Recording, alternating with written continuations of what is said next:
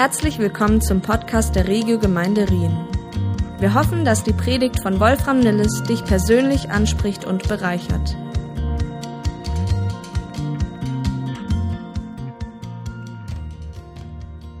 Heute also die erste Predigt der etwas anderen Art und ich habe mich äh, dazu entschlossen, beim Galaterbrief einfach weiterzumachen, weil ich glaube, dass das hilfreicher ist, dass wir uns jetzt nicht irgendwie auf irgendwie nur ein Thema fokussieren, sondern dass wir den ganzen Ratschluss Gottes und insbesondere das Evangelium äh, vor Augen haben und in das vollkommene Gesetz der Freiheit hineinschauen, so wie äh, das im Jakobusbrief heißt. Und, äh, und ich glaube, dass wir auch erleben werden, wie dieses allgemeine Wort Gottes, weil es eben lebendig ist, auch in unsere Situation heute hineinsprechen kann. Wenn du hier zum ersten Mal dazugeschaltet bist und vielleicht den Beginn der ganzen Serie über den Galaterbrief noch nicht mitbekommen hast, dann lade ich dich herzlich ein, auf unsere Homepage zu gehen, regelgemeinde.ch und da kannst du das von Anfang an alles nachhören. Wir steigen also ein. Äh, Galaterbrief im dritten Kapitel und da heißt es, ach, ihr unverständigen Galater, in wessen Bann seid ihr nur geraten? Jesus Christus, der Gekreuzigte, wurde euch doch mit aller Deutlichkeit vor Augen gestellt. Lasst mich nur das eine wissen. Habt ihr den Geist Gottes bekommen, weil ihr die Vorschriften des Gesetzes befolgt habt? Oder habt ihr ihn bekommen, weil ihr die Botschaft, die euch verkündigt wurde, im Glauben angenommen habt? In der Kraft des Heiligen Geistes habt ihr begonnen und jetzt wollt ihr aus eigener Kraft das Ziel erreichen. Seid ihr wirklich so unverständlich? Ihr habt so große Dinge erlebt. War das alles umsonst? Wirklich und wahrhaftig umsonst? Überlegt doch einmal, wieso gibt Gott euch seinen Geist? Wieso lässt er Wunder bei euch geschehen? Tut er das, weil ihr die Vorschriften des Gesetzes befolgt? Oder tut er es, weil ihr der Botschaft glaubt, die euch verkündigt wurde? In diesem Abschnitt, da hört man so richtig deutlich, wie leidenschaftlich und gleichzeitig frustriert Paulus auch ist. Eine englische Übersetzung, die übersetzt folgendermaßen, meine lieben idiotischen Galater. Ich weiß nicht, vielleicht in der Volksbibel würde es sagen, meine lieben Vollpfosten. Äh, Paulus ist fassungslos, dass einige Christen in den neu gegründeten Gemeinden den Irrlehrern auf den Leim gegangen sind und sich haben überzeugen lassen, dass sie sich noch beschneiden und das Gesetz halten müssen, um errettet zu werden. Und Paulus hält das für so idiotisch, dass er sich fragt, ob die irgendwie verzaubert wurden, ob die irgendwie mit so einem Zauberstab verhext wurden oder in welchen Bann sie hineingeraten sind. Wer die Filme Man in Black kennt, äh, erinnert sich vielleicht an diese, diesen Stab, wo den Leute geblitzt wurden, dass die irgendwie komplett alles vergessen haben. Vielleicht ist es auch ein Hinweis darauf, dass hinter so einer Irrlehre auch dämonische Kräfte stecken können. Paulus sagt an einer Stelle im 1. Timotheusbrief, äh, dass, dass Menschen die Lehren von Dämonen glauben. Und er sagt, und dabei wurde euch doch Christus als gekreuzigt vor Augen gemalt. So wird dieser Satz richtig übersetzt wörtlich. Äh, Paulus vergleicht hier seine Verkündigung mit einem Bild, das er vor den inneren Augen der Menschen gemalt hat. Und es ist hier hochspannend, wie Paulus seine Verkündigung des Evangeliums hier so zusammenfasst. Das waren keine allgemeinen Ausführungen über den geschichtlichen Jesus, sondern eine Proklamation von Jesus als gekreuzigt. Das ist wesentlich. Wir können allgemein glauben, dass Jesus ein guter Lehrer war. Wir können irgendwie glauben, dass unsere Storys erzählen über sein Leben. Aber die, das Evangelium, der Kern des Evangeliums ist Christus als gekreuzigten zu verkündigen. Und deswegen sagt Paulus auch an anderer Stelle, ich will nichts anderes unter euch wissen als Jesus Christus und ihn als gekreuzigt. Und wie Paulus schon vorher im Brief ausgeführt hat, werden wir von Gott gerecht gesprochen, nicht durch unsere eigenen Werke, sondern durch sein vollkommenes Werk am Kreuz. Nicht durch irgendetwas, das wir tun können, sondern durch das, was Jesus für uns getan hat. Das Evangelium ist eben kein guter Rat, dem wir folgen, sondern eine gute Botschaft, an die wir glauben. Nicht eine Aufforderung an uns, jetzt irgendetwas zu leisten, sondern eine Einladung, einfach zum Kreuz zu blicken und das als Geschenk zu empfangen, was er geleistet hat. Gesetz und Glauben stehen im Widerspruch zueinander. Und es ist einmal ein Bereich, in dem wir nicht mit beides antworten können obwohl die regelmäßig meine Predigten hören, die wissen, das ist eine meiner Lieblingsantworten auf theologische Fragen. Ist das oder das? Ist Jesus wahrer Mensch oder wahrer Gott? Es ist beides. Aber bei diesem Thema ist das nicht möglich. Das schließt sich aus. Wenn wir das Gesetz wieder aufrichten wollen, dann reißen wir gleichzeitig das Evangelium ein und machen die Gnade Gottes ungültig. Und wichtig ist in dem Zusammenhang, dass unser Glauben nicht wieder zu einer Art Werk wird. Glaube ist wie eine neue Art zu sehen.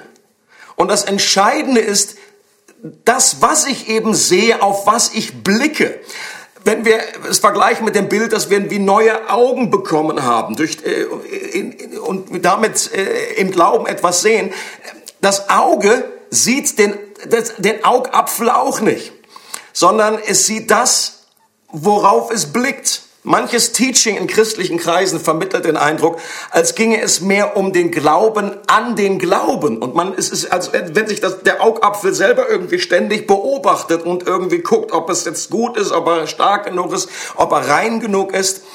Und das wird dann oft sehr technisch. Und man hat dann schnell eine Erklärung, warum manche Gebete nicht beantwortet werden.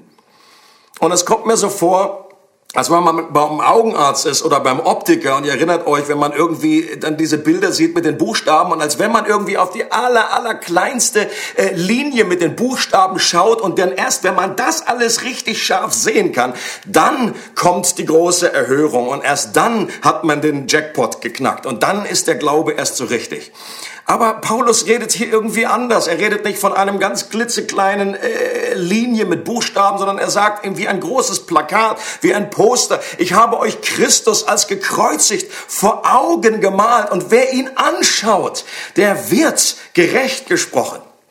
Und äh, Jesus selber nimmt ja auch Bezug in Johannes 3 auf das, was äh, mit dem Volk Israel passiert ist, als da die Schlangen kamen und sie gebissen haben und sie äh, fast gestorben wären durch das Gift, dann wurde diese eherne Schlange aufgerichtet und, und Paul, äh, damit hat Mose gesagt, jeder, der diese Schlange anschaut, wird gerettet werden, wird, wird, wird äh, äh, geheilt sein.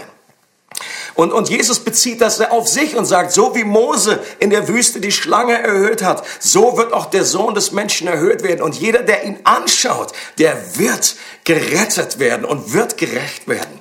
Ähm, und dabei ist es, hängt es nicht so sehr davon ab, ob wir jetzt das so klar sehen, ob wir schon alles verstanden haben in diesem Moment. Und deswegen finde ich dies auch die alternative Übersetzung des Textes, das war Thema letzter, äh, in der letzten Predigt, in Galater 2,16 und 2,20 auch so befreiend, dass wir durch Jesus vollkommenen Glauben gerechtfertigt werden und durch seinen perfekten Glauben leben. Das heißt also nicht unbedingt der Glauben an Jesus, sondern der Glaube von Jesus selbst. Warum ist das wichtig? Mein eigener Glaube ist nicht immer eine Konstante. Und ich denke, vielen Christen, den meisten Christen geht das ebenso. Der ist mal stärker und der ist mal schwächer. Äh, das Jahresmotto ist ja auch äh, aus Markus 9, ich glaube, hilf meinem Unglauben. Und ich glaube, mit dieser Aussage, da kann sich jeder Christ irgendwie identifizieren. Äh, aber Jesu Glauben ist immer vollkommen. Und er ist eine Konstante. Und Jesus betet für mich, dass mein Glauben nicht aufhört. Und mein schwankender Glaube, der verbindet, der verbindet mich mit seinem vollkommenen Glauben, auch wenn das nur so groß ist wie ein Senfkorn. Und ich halte nicht seine Hand, sondern er hält meine Hand. Und deswegen ist das so gut zu wissen, dass ich glaube an den perfekten Glauben und seine perfekte Treue. Und dann geht Paulus weiter und er unterstreicht indem er die, äh, diese Aussage, indem er die Galater an ihre eigenen Erfahrungen am Beginn ihres Glaubens erinnert. Dass sie den Geist Gottes empfangen und Wunder erlebt haben, weil sie einfach an die Botschaft geglaubt haben und nicht, weil sie irgendwelche Vorschriften und Gebote eingehalten haben. In der Kraft des Heiligen Geistes habt ihr begonnen und jetzt wollt ihr aus eigener Kraft das Ziel erreichen. Ich glaube, das ist auch ein, ein, Satz, der immer wieder Thema ist, heute auch. Äh, dass wir erleben, wir sind äh, zum Glauben gekommen, da ist einfach diese Freude da, dass Gott uns einfach so annimmt, wie wir sind. Ähm, dass wir nicht irgendwelche Vorleistung treten müssen, nicht irgendwelche moralischen Klimmzüge. Aber dann kann es ganz, ganz schnell passieren, dass wir hineinrutschen, dass wir jetzt doch irgendwie zwar im Glauben durch die Gnade angefangen haben, aber jetzt uns aus eigener Kraft irgendwie äh, weiter robben wollen und das Ziel irgendwie erreichen wollen. Und, und Paulus sagt, wir werden nicht nur gerechtfertigt durch Gnade, sondern wir werden auch geheiligt und verändert durch Gnade. Wir lassen das Evangelium der Gnade nie hinter uns als Christ. Das Evangelium ist nicht nur das ABC für Glaubensanfänger, sondern das A bis Z des gesamten Lebens in der Nachfolge, auch für alte Hasen, auch die, die schon 50 Jahre mit dem Herrn unterwegs sind. Und Paulus hat die ersten Christen immer wieder ermutigt, beharrlich bei der Gnade Gottes zu bleiben. Und weil er genau wusste, dass diese Gefahr besteht, dass sie sich davon wegbewegen. In den nächsten Versen heißt es, wie war es denn bei Abraham? Abraham, so heißt es in der Schrift, glaubte Gott und das wurde ihm als Gerechtigkeit angerechnet. Daran müsst ihr doch erkennen, wer Abrahams Söhne und Töchter sind. Es sind die Menschen, die ihr Vertrauen auf Gott setzen.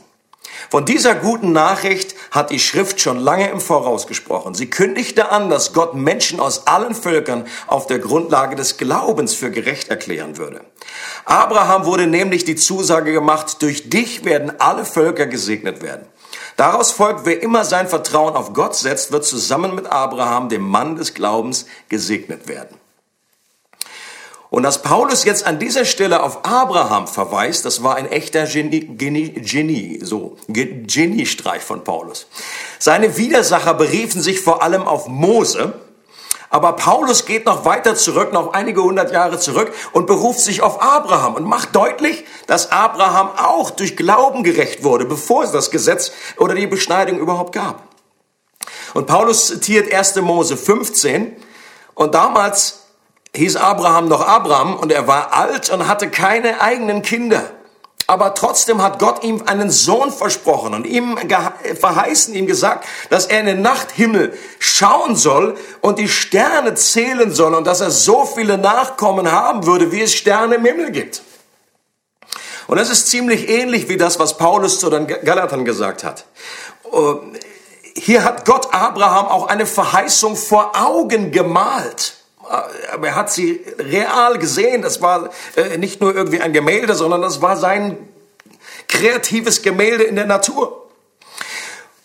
Und obwohl das aus menschlicher Sicht total unmöglich war, hat Abraham dieser Zusage vertraut und Gott geglaubt und dieser Glaube ist ihm zur Gerechtigkeit gerechnet worden.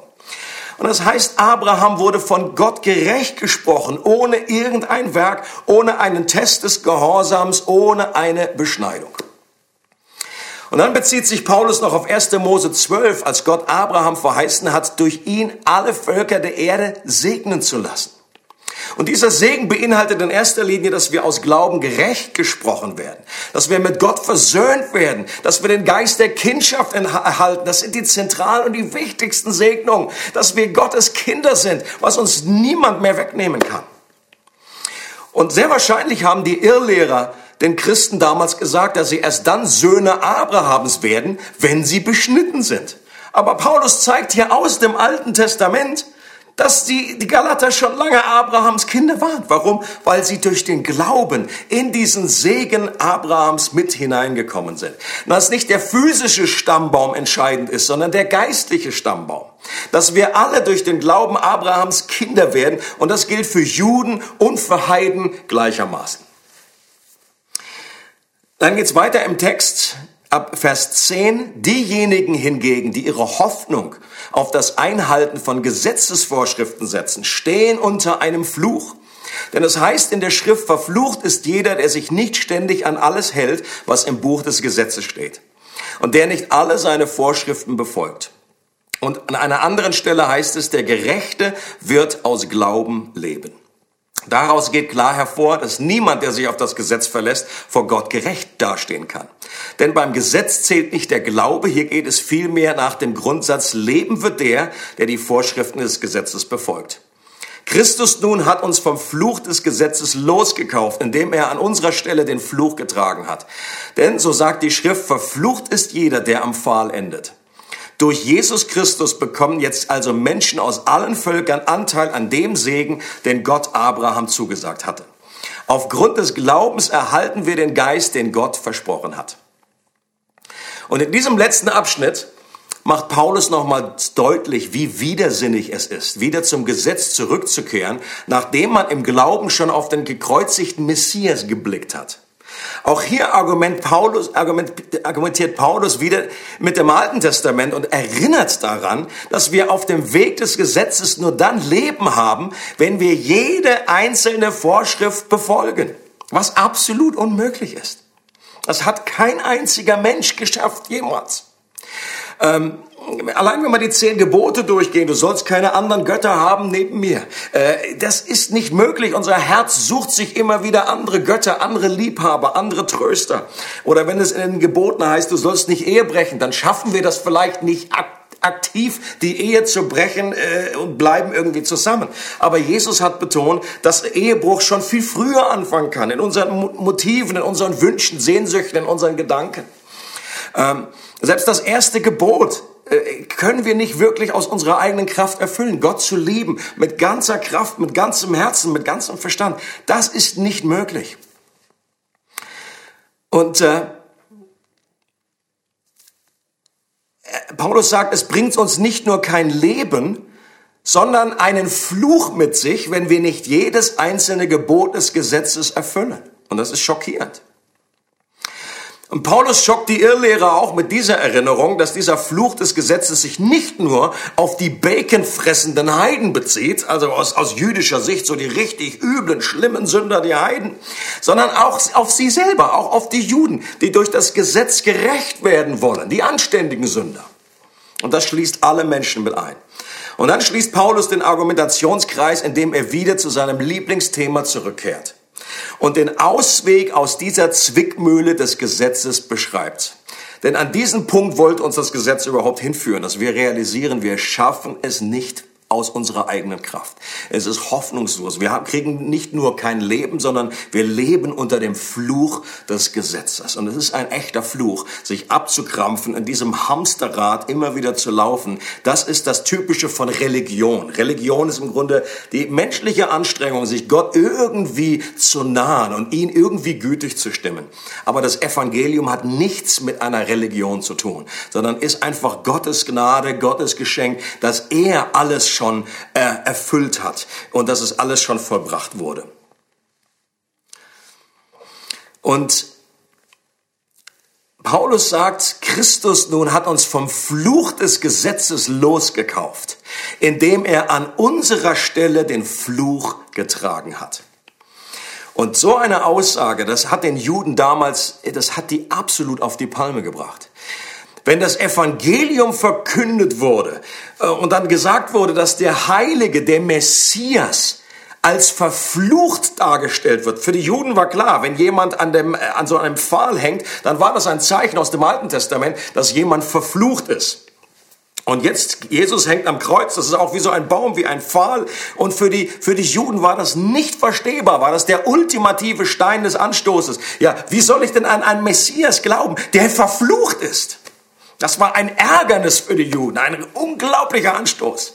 Aber was sie nicht realisiert haben, das ist, dass Jesus freiwillig unseren Fluch getragen hat, dass es nicht sein eigener Fluch war, der durch sein Leben ausgelöst wurde, sondern weil er der Einzige war, der perfekt gelebt hat, der das Gesetz perfekt erfüllt hat, aber er stellvertretend unseren Fluch getragen hat dass er meinen Platz eingenommen hat, dass er stellvertretend die Konsequenzen meiner Gesetzesübertretung getragen und damit den Preis bezahlt hat, um uns aus der Gefangenschaft der Sünde loszukaufen und uns die Freiheit zu schenken.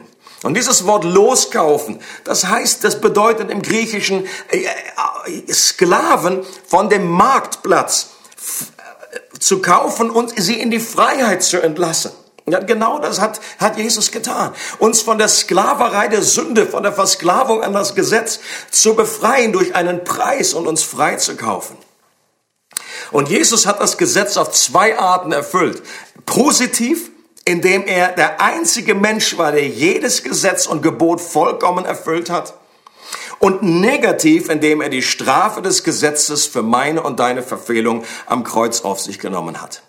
Als Jesus ausgerufen hat, es ist vollbracht, so eine zentrale Aussage für den neuen Bund, für das Neue Testament, für das Evangelium. Da gibt es nichts mehr hinzuzufügen, nicht mehr irgendwie ein Werk oder irgendwie etwas äh, noch äh, diesen Glaubensgehorsam, sondern Jesus hatte das komplette Gesetz erfüllt. positiv und negativ. Und alles, was wir tun sollen, ist an dieses vollbrachte Werk zu glauben. Und durch den Glauben werden wir mit Christus verbunden, sind in Christus und haben Anteil an diesem Segen. Und das ist gewaltig. Es ist fantastisch. Und wenn du das hörst jetzt, vielleicht zum ersten Mal diese Zusammenhänge so verstehst oder das Evangelium in dieser Art noch nie so gehört hast, lass mich dir äh, sagen, es, es gibt keine bessere Botschaft auf diesem ganzen Planeten. Als ich das vor vielen, vielen Jahren gehört habe, zum allerersten Mal und angefangen habe, mein Vertrauen in Christus zu legen. Mit allen Schwächen, mit allen Zweifeln, mit all dem, was ich noch mit mir rumtrage. Aber wenn das nur ein Senfkorn großer Glaube ist, der dich verbindet mit dem vollkommenen Glauben, mit dem vollkommenen Vertrauen, was Jesus hat, dann bist du in Christus und wirst auf Ewigkeit errettet. Noch einige Gedanken am Schluss. Was ist vor allem in diesem Segen Abrahams enthalten? Dass wir versöhnt werden durch den Glauben und gerecht gesprochen werden, angenommen sind, mit Gott versöhnt werden und dass wir Gottes Geist empfangen in uns. Und das ist der Geist, der in uns ruft. Aber, lieber Vater, der uns bezeugt, dass wir Kinder Gottes sind. Und diese Verheißungen sind absolut zentral und die sind unerschütterlich und die sind gewiss, sogar dann, wenn wir uns vielleicht in den nächsten Tagen anstecken sollten. Jetzt bin ich doch wieder bei diesem Thema gelandet. Ich persönlich glaube auch, dass sich Gottvertrauen und Gebet grundsätzlich mal positiv auf unsere Gesundheit auswirken. Das ist sogar statistisch belegt. Es gibt Untersuchungen, die zeigen, dass wenn wir, dass Menschen, die die die beten, die regelmäßig äh, ähm, sich sich ausrichten auf auf eine höhere Macht und die einen Glauben haben, dass die, dass auch ihr Immunsystem stärker ist, dass die länger leben und dass die in, insgesamt auch gesünder unterwegs sind. Ich glaube auch, dass Gott uns durch den Glauben davor bewahren kann, krank zu werden oder uns zu heilen. Wir glauben daran. Aber es ist etwas anderes zu sagen, dass die Bibel uns garantiert, dass wir absolut immun gegen jeden Virus sind, wenn wir nur fest genug glauben. Das verhebt aus meiner Überzeugung biblisch nicht. Und es verhebt auch aus, in, in der Erfahrung nicht. In der Vergangenheit, es ist ja nicht die erste äh, äh, Seuche oder was es immer gegeben hat. Während der Pest, viele Christen, die Tatsache ist, Christen sind gestorben, sind, haben sich angesteckt. Sie haben einfach, sie, sie, vor allen Dingen, weil sie sich auch um die Kranken gekümmert haben und dadurch gezeigt haben, mir ist, ist es wichtiger, mich um den Nächsten zu kümmern, als an meinem eigenen Leben festzuhalten. Ähm, und ich glaube auch, wenn wir wenn wir sehen, wenn mit normale Katastrophen, andere Katastrophen uns erreichen, ob das irgendwie ein Wirbelsturm ist, der geht nicht dann durch Amerika durch und geht an jedem christlichen Haus vorbei. Oder eine Tsunamiwelle, die erwischt eben auch Christen. Und deswegen ist es, ist es nicht, oder es lässt sich schwer vermeiden, wenn wir sagen, ja, wenn du nur richtig glaubst, dann passiert dir das nicht. Aber wenn es dir passiert, was bedeutet das dann? Äh, und das kann einen unglaublichen Druck aufbauen und äh, ähm, Menschen wirklich, äh, die, die, die sowieso schon irgendwie in Zweifel sind, noch mehr in Zweifel stürzen. Was Gott uns garantiert, ist, dass uns nichts trennen wird von seiner Liebe. Und das ist, äh, und dass wir unseren Status als seine Kinder nicht verlieren werden. Und dass sein Geist uns nie verlassen wird. Und das sind Verheißungen, Leute, die uns wirklich garantiert sind. Und an denen ich mich festhalte, auch in so einer Zeit. Das ist das beste Fundament unseres Glaubens äh, in herausfordernden Zeiten wie diesen. Im Psalm 16, Vers 8 sagt David, ich habe den Herrn alle Zeit vor Augen. Weil er zu meiner Rechten steht, werde ich nicht wanken. Und genau das wünsche ich euch. Das wünsche ich mir, das wünsche ich jedem, der zuschaut, dass wir lernen, diesen Christus, den gekreuzigten, den auferstandenen Herrn, immer vor unserem inneren Auge zu haben. Und dass wir darauf achten und sehen, okay, was hilft mir jetzt, dieses innere Bild vor meinem Auge zu haben, in dieser Verbindung zu bleiben, auf diese garantierten Verheißungen Gottes mich zu berufen in dieser Zeit, dass Gott für mich ist, dass seine Liebe niemals äh, äh, von mir weichen wird, dass seine Gegenwart niemals von mir weichen wird. Und wenn ich sein Kind bin, dass ich zu ihm gehöre auf Ewigkeit. Und, äh, und ich möchte gerne noch zum Schluss beten, dass genau das geschieht durch seinen Geist. Vater, ich möchte einfach dich, äh, dir vor allen Dingen danken für diese unglaublichen Verheißungen, die du gegeben hast durch dein Wort. Danke dafür, dass du uns frei gemacht hast äh, vom Gesetz, dass wir einen neuen Zugang haben zu dir. Dass es jetzt ein, äh, ein, ein Zugang ist, dass wir mit Kühnheit, ohne Angst zu haben, in deine Gegenwart kommen dürfen. Dass der Vorhang zerrissen ist für alle Zeiten und dass wir in Christus gerecht gesprochen sind. Und äh, ich bete für jeden, der diese Botschaft hört, dass du uns ganz neu auf dieses feste Fundament dieser Verheißungen stellst. Und dass du bei all denen bist, die einfach Ängste haben im Moment, die sich Sorgen machen, dass du einfach mit deinem Trost kommst, Heiliger Geist, dass du neu in unsere Herzen hineinsprichst, dass du der Tröster bist, dass du äh, uns in alle Wahrheit führst und dass du uns äh, einfach diese Wahrheiten vor dem inneren Auge aufleuchten lässt. In Jesu Namen. Amen. Gott mit euch.